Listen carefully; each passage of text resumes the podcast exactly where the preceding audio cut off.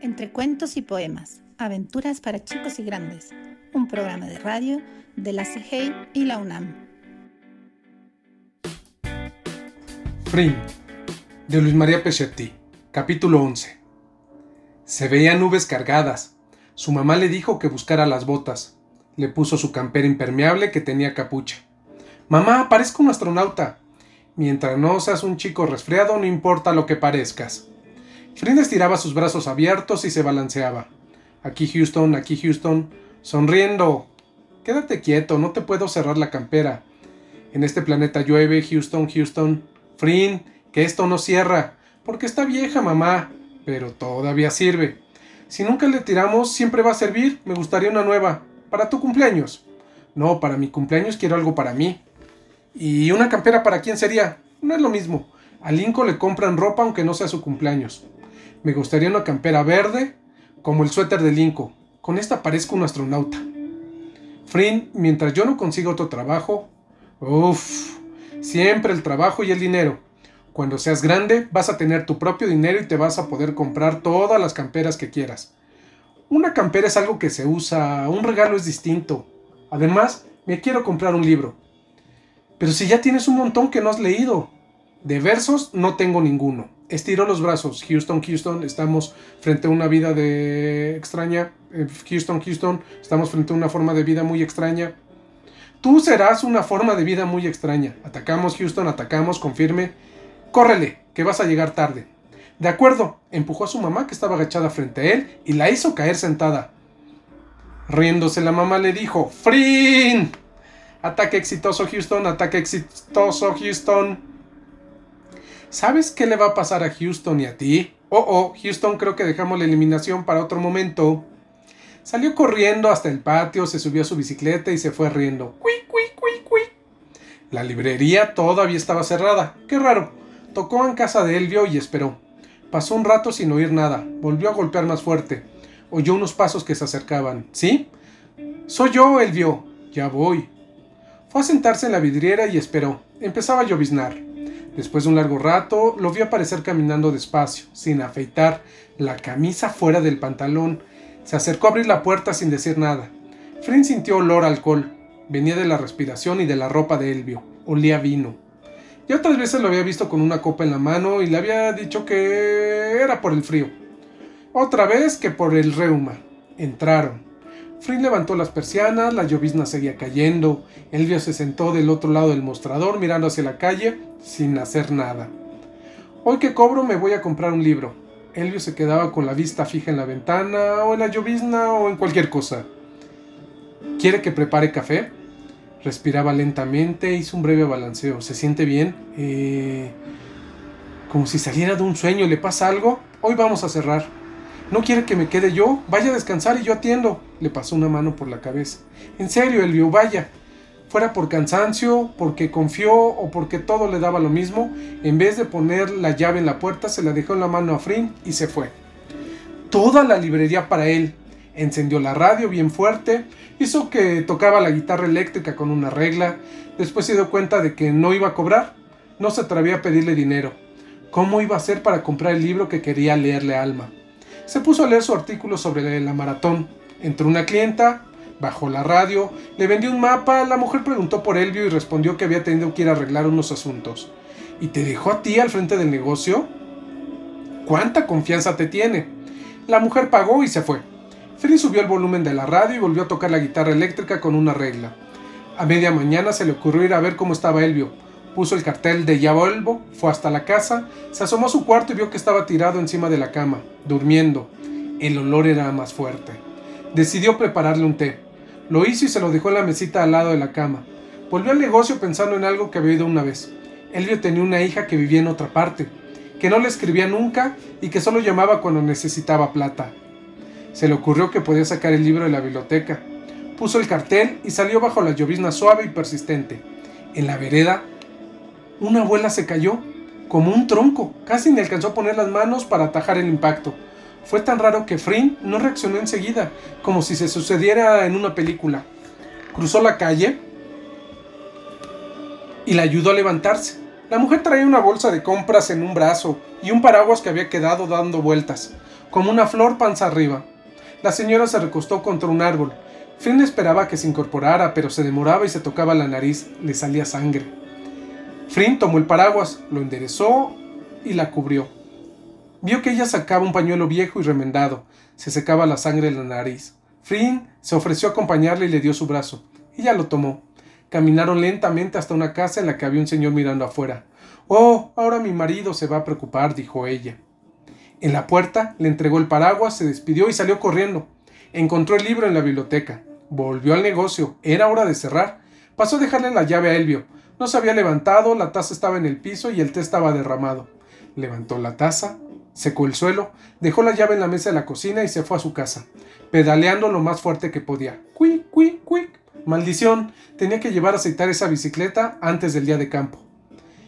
¡Qué mañana más rara! Su mamá no podía comprarle la campera, Elvio no podía trabajar y esa viejita no podía caminar sola. Su mamá le había dicho que cuando fuera grande iba a tener su plata. Todavía no tenía su plata, pero ya se sentía grande y lloviznaba. Lloviznaba como si se hubiera dado vuelta a un barco o como si las nubes pedalearan llovizna hasta poner el mundo patas para arriba.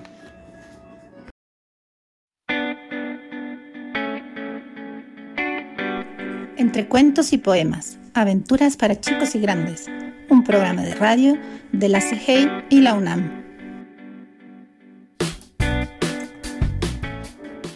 Flynn, de Luis María Pechetti, capítulo 12. Llegó el sábado tan esperado. Saldrían de día de campo con Alma y Vera, y con Arno, aunque Arno tal vez no. Prometió que a lo mejor no podía. Bueno, no lo prometió, eran las 7.56 y habían quedado en salir a las ocho y media. Mamá, me voy a buscar a Linko. ¿No se iban a encontrar aquí? Sí, pero lo voy a pasar a buscar igual. Frin, ¿por qué no esperas tranquilo? Ya va a llegar. Desde las seis y media que te oigo dar vueltas. No, pero mejor paso a buscarlo por si tengo que ayudarle con algo. Van a cruzarse en el camino y se van a pasar toda la mañana buscándose. A Frin se le hizo un chiste buenísimo. Se rió saludó con un grito a su mamá, salió disparado a la puerta del patio, frenó de golpe, regresó corriendo, le dio un beso a su mamá y volvió a salir. Pero en ese preciso instante, Linko abría la puerta. ¡Mamá, ya llegó! Entraron abrazados, así de Hola amigo. Revisaron lo que cada uno llevaría y lo que pensaban hacer. Frida estaba excitadísimo. Quería que Linko entrara con la bicicleta, no fuera que se la robaran y no pudieran ir de día de campo por tener que hacer la denuncia o perseguir a los ladrones. Le mostró que él había ido a la bicicletería para que le ajustaran los frenos, le inflaran bien las gomas, pero sobre todo para que le pusieran aceite en el piñón. No podía salir con alma y vera, se hacía un quick quick en cada vuelta del pedal.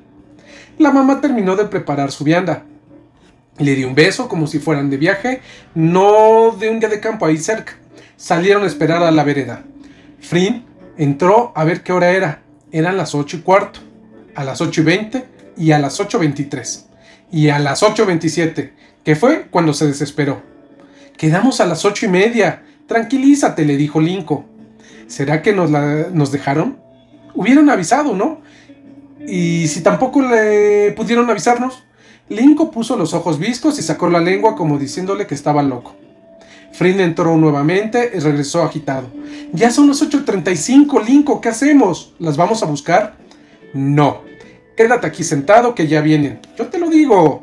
Si quieres, las vamos a buscar y le puedo pedir a mi mamá que nos acompañe y les hable a los papás para que las dejen. Se agarró la cabeza Linko. No, no quiero. Linko, no seas mal amigo. Pero Linko saludaba a Alma y Vera que se acercaban a media cuadra. Flynn se sentó a la velocidad del rayo y cambió la conversación. Amigo, ¿no quieres que hagamos juntos el trabajo de la capa de ozono? Frin, ¿no te estarás volviendo loco? Llegaron. Ellas se bajaron de sus bicicletas y se acercaron a darles un beso en la mejilla. Entonces, ellos reaccionaron saludándolas con un beso. Frin no salía de su asombro. En la escuela no se saludaban así, pero claro, esto no era la escuela. Era la primera vez que se saludaban de beso se habrían puesto de acuerdo para antes de que vinieran aquí. Si era así, ellas le llevaban la ventaja. Él y Linko estaban perdidos. No se habían puesto de acuerdo en nada. ¡Qué tarados! ¿Cómo no pensamos en eso? Vamos, propuso Linko. Falta Arno, ¿no? recordó Alma. Entonces sí es un novio, pensó Frin. Pero dijo que lo más seguro era que no iba a venir. No, dijo que a lo mejor no venía, intervino Linko. Frin lo miró enojado. ¿Por qué no te callas? Sí, mejor vamos a esperarlo, dijo Vera. Seguro que va a llegar. Otra vez sentados a esperar. Pero ahora conversaban entre los cuatro. Cada cinco minutos, Frin proponía. Vamos, no va a venir. Espera un minuto. Es que se nos ve en la mañana. Apenas son las nueve. ¿Ya son las nueve? Entonces vámonos. Quedamos a las ocho y media. Mira, ahí viene, dijo Vera y saludaba. Sí, ahí venía, a media cuadra. Y no solo venía, sino que venía caminando lentamente. ¿Y tu bicicleta? preguntó Linko. ¿Era en bicicleta? contestó distraído. Claro, Arno, ¿cómo vamos a ir de día de campo si no lo hacemos así? dijo Alma sonriendo. Ah, ¿de día de campo? Yo entendí que nos quedábamos a jugar aquí. Frin no lo podía creer. Miraba a Linko como diciendo, este me desespera. Quedamos en encontrarnos aquí, pero íbamos a un día de campo. Uy, yo no sé si me dejen, dudó Arno. Perfecto, no lo dejan. Arno, gracias por haber venido. Puedes quedarte a leer mis revistas. Vámonos. Frin, no seas mal amigo, dijeron a Almi Vera. Vamos a acompañarlo a su casa a buscar su bicicleta. Es que tiene la goma pinchada. Y bueno, te acompañamos a arreglarla, dijo Linko, aguantándose la risa, porque sabía que era lo último que Frin quería hacer. Caminaron, caminaron al lado de sus bicicletas hasta casa de Arno, mientras Frin cada tanto, sin que lo vieran los demás, le hacía señas a Linko, agarrándose el cuello y sacando la lengua afuera. Arno lo sacaba de sus casillas, pero fuera como fuera, ya había empezado el paseo.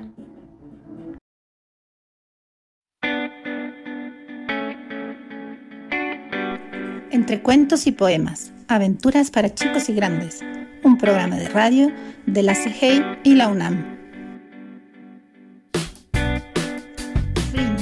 Capítulo 13. Llegaron los cinco a casa de Arno, que quiso abrir, pero la puerta no. Probó de nuevo. No. Estaba cerrada con llave.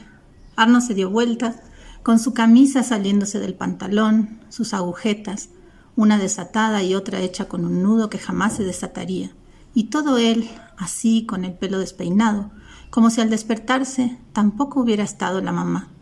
Miró al resto con cara de que el avión ya se fue y les dijo, mm, mi mamá no está. Se quedaron sorprendidos. Solo Vera atinó a preguntar, ¿y no tienes llave? Hizo gesto que no con la cabeza. Pausa, silencio. Volvió a hablar Arno. Vayan si quieren. Lo dijo con un tono de camisa fuera del pantalón, despeinado, y los miró con una cara de agujetas abandonadas, que Linko propuso que lo acompañaran hasta que llegara la mamá, y hasta Frin estuvo de acuerdo. Se quedaron como si se hubiera ido la luz. Frin miraba la banqueta de enfrente, como todos. A su lado estaba Linko. Luego seguía Vera, luego Alma y luego Arno. Sí, estaban sentados juntos y él estaba en la otra punta, en la otra punta de donde quería estar, cosa que ya había sentido otra vez, que estaba en la otra punta de donde quería estar, que no había silla para él, o que su silla la estaba ocupando otro. Siempre así. Qué día de porquería. En eso llegó la madre, caminando rápido, y no cambió la cara de enojada, por más que todos la saludaron correctamente. Solo se dirigió a Arno. ¿Se puede saber qué haces aquí, sentado como un tonto? Se quedaron duros al oír cómo le hablaba. Eh, es que era un picnic, respondió Arno con su tono confundido, que ahora se explicaba por qué. Frin se dio cuenta de que Arno estaba como si siempre tuviera a su mamá gritándole tonto. Hm, ¿Y me pediste permiso? Arno miraba el suelo. Contéstame, burro. ¿No me oyes que te estoy hablando? Arno levantó los ojos confundidos y la miró como si esperara un golpe. ¡Ay, qué inútil! No vas a aprender nunca. Se metió en la casa dando un portazo y cerrando otra vez con llave. Frin se dio vuelta y dijo: Eh. Arno, ¿esa es tu mamá o la que mató a tu mamá? Los demás lo miraron con cara de retarlo. Es mi mamá, contestó Arno en su tono de confusión, hundido como un barco que se está hundiendo, como un barco de transportar frutas que se está hundiendo a metros de la costa, con sus naranjas flotando de adiós, adiós, nos lleva la corriente, adiós, adiós. Arno seguía callado. Linco habló. Pídele permiso, te esperamos. No, mejor váyanse. No, vamos, te acompañamos, dijo Alma. Arno se levantó cansinamente, fue hasta la puerta, tocó el timbre. Frim vio que la chamarra de Arno le quedaba grande y apenas asomaban sus dedos por los puños. Pasó un rato, y como si eso ya hubiera ocurrido otras veces, Arno volvió a tocar el timbre resignado. La puerta se abrió de golpe. ¿Qué quieres, burro? ¿Lo deja ir de picnic con nosotros, señora? preguntó Alma. Pero ella ni la miró. A ti te pregunto. Pasa. Arno entró. La puerta se cerró con un golpe. No podían creer lo que habían visto. Adentro seguían oyéndose los gritos. Tonto, tonto. Lo que quieres es matarme. Eres un burro. Ah, yo nunca había venido a casa de Arno, dijo Alma. Mm, yo tampoco, dijo Linko. Ni yo, Vera.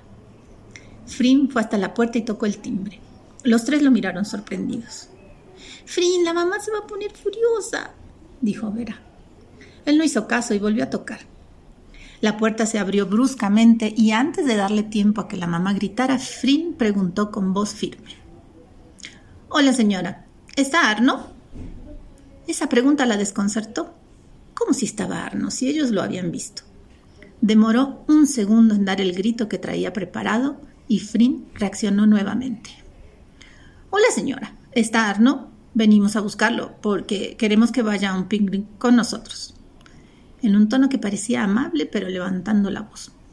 La señora dio un portazo y se metió dentro. ¿No te dije? dijo Vera. Pero Frin no la oía. Estaba ahí parado, pensando si iba a tocar de nuevo el timbre o qué, cuando la puerta se volvió a abrir, ahora con dificultad. Era Arno con su bicicleta. Me, me dijo que me fuera con ustedes, Ninguno entendía nada. Bueno, vamos, dijo Alma. Pero no tengo que comer y la, rueda está rota. Mm, nosotros traemos. Vamos, vamos a la bicicletería. ¿Tienes plata para el arreglo? preguntó Linko. Arno hizo que sí con la cabeza. Salieron los cuatro caminando en sus bicicletas al lado, en silencio. El paseo empezaba de nuevo, pero desde otro casillero, como en el juego de la oca. Linco espió de reojo a Frin, que caminaba mirando el suelo. Se acordó de la vez que se había agarrado a trompadas por él, y lo juntaba con lo que había hecho hoy, y no parecía el mismo.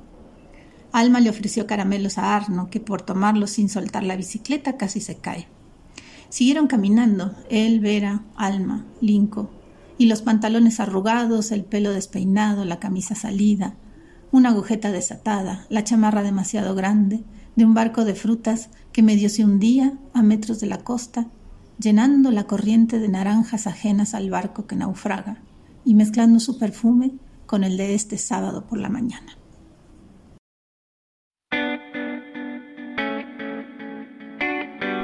Entre cuentos y poemas, aventuras para chicos y grandes, un programa de radio de la CGI y la UNAM. Capítulo 14 La bicicleta de Arno, vieja y emparchada, iba en silencio, como debe hacer toda bicicleta o caballo que tampoco va dándole conversación al jinete.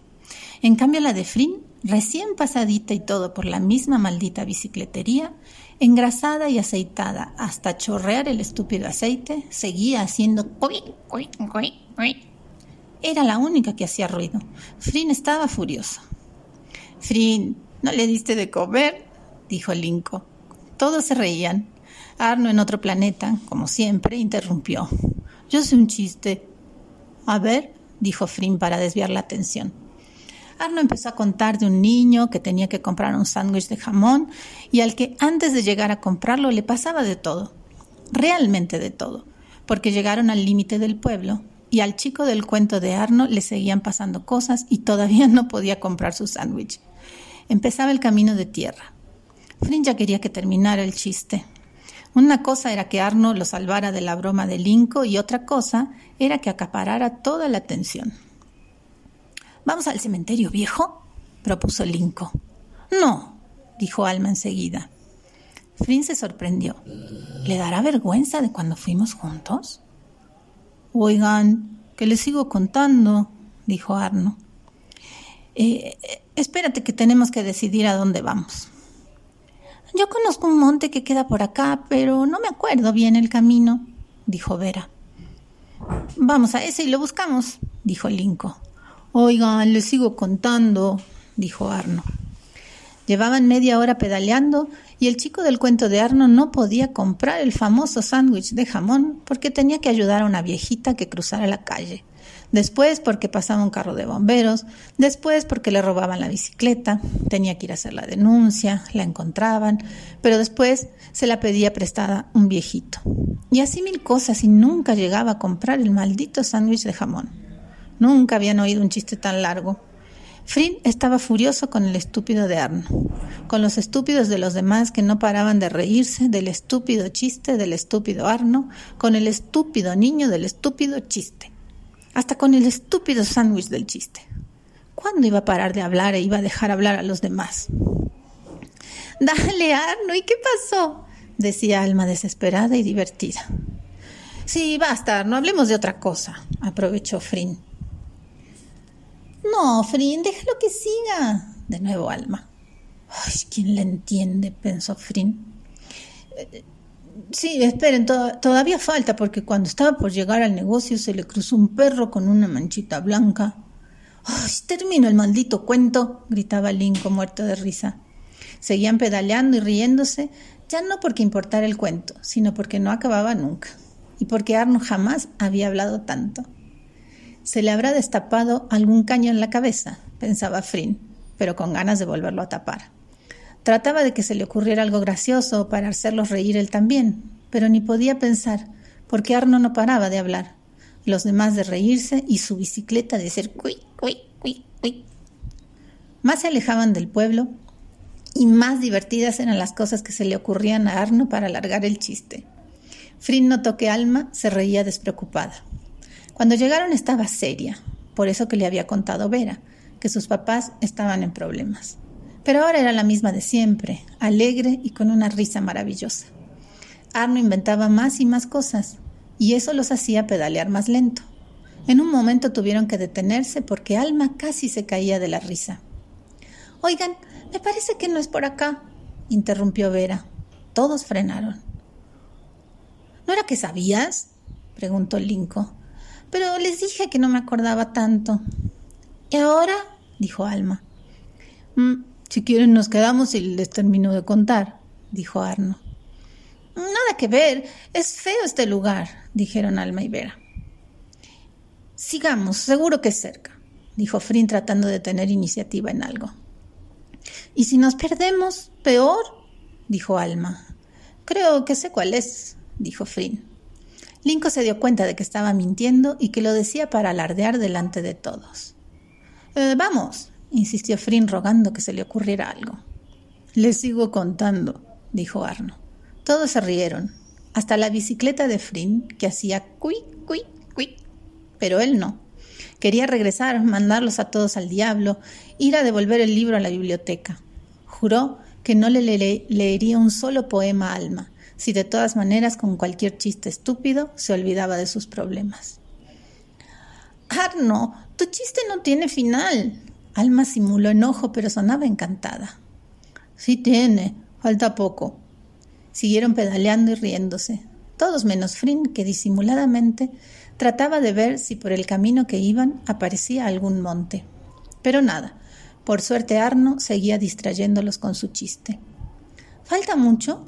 preguntó Alma. No, contestó Frin, intentando parecer seguro. Mm, ¿No será que estás inventando? dijo Linco, para hacerse el gracioso. Claro que sé, dijo Frin muy molesto. Uh, no te enojes, era un chiste nomás, dijo Linco, haciendo un gesto de discúlpame. Lo cierto es que ese comentario fue la gota que colmó el vaso, porque aunque todos iban oyendo y riéndose con el chiste, ya querían llegar. Frin no veía para nada por ninguna parte y no tenía idea por dónde estaban. Por no quedarse callado y mostrarse seguro, dijo, mm, cuando llegamos a la esquina de ese campo hay que doblar a la derecha. ¡Ay, qué bueno! dijo Alma. Sí, ya tengo hambre, quería llegar, dijo Vera.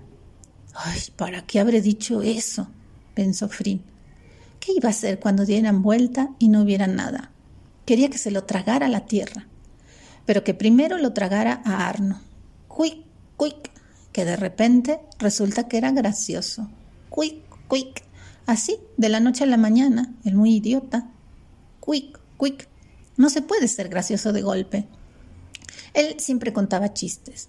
Entonces estaba bien que fuera gracioso. Quick, quick. Pero este idiota ni siquiera silbaba y ahora resulta que era graciosísimo. Y Alma estaba feliz con las idioteces que decía. Quick, quick, quick.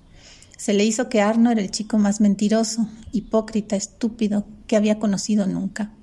Cuic, cuic. Y Alma era bastante idiota si se reía de estos tontos chistes. Cuic, cuic. Y el bicicletero también era un tarado porque ni siquiera sabía aceitar bien una bicicleta. Cuic, cuic. Ya estaban llegando a la esquina del campo. Y el más sorprendido de todos fue Frin, porque a unos 500 metros de ese cruce de caminos había un monte grande y hermoso. Los demás se pusieron a aplaudirlo. Linco se bajó de su bicicleta y lo abrazó, pero Frin seguía con la boca abierta. No podía creer su buena suerte. ¿Sería divino? pensó.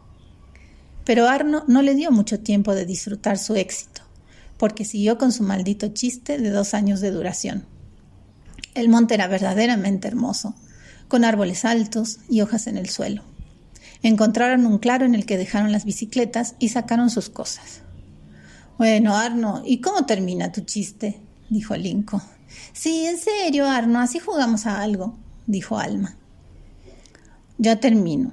Entonces el niño por fin llegó al negocio. Pidió un sándwich de jamón. El señor se metió, tardó como una hora, salió y se lo dio, y el niño lo agarró sin mirarlo y cuando llegó a la casa su mamá lo abrió. ¿Y saben qué había dentro de los panes? No. ¿Qué? dijo Vera. Jamón. Sorpresa en todos. ¿Cómo? preguntó Linco, que creyó haberse perdido alguna parte. Jamón.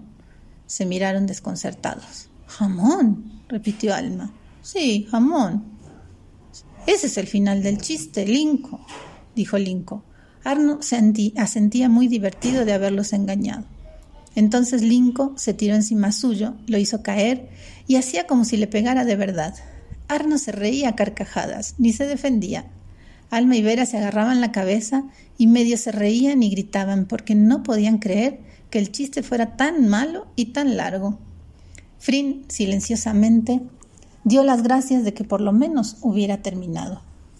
Abrió su mochila y se encontró con que el papel en el que su mamá había envuelto los sándwiches se había abierto durante el viaje, y el libro del poeta se había manchado de mantequilla en la tapa. No era mucho, lo suficiente como para que sintiera que de verdad tenía ganas de regresarse ya, y no lo iba a hacer, pero solo por vergüenza con los demás.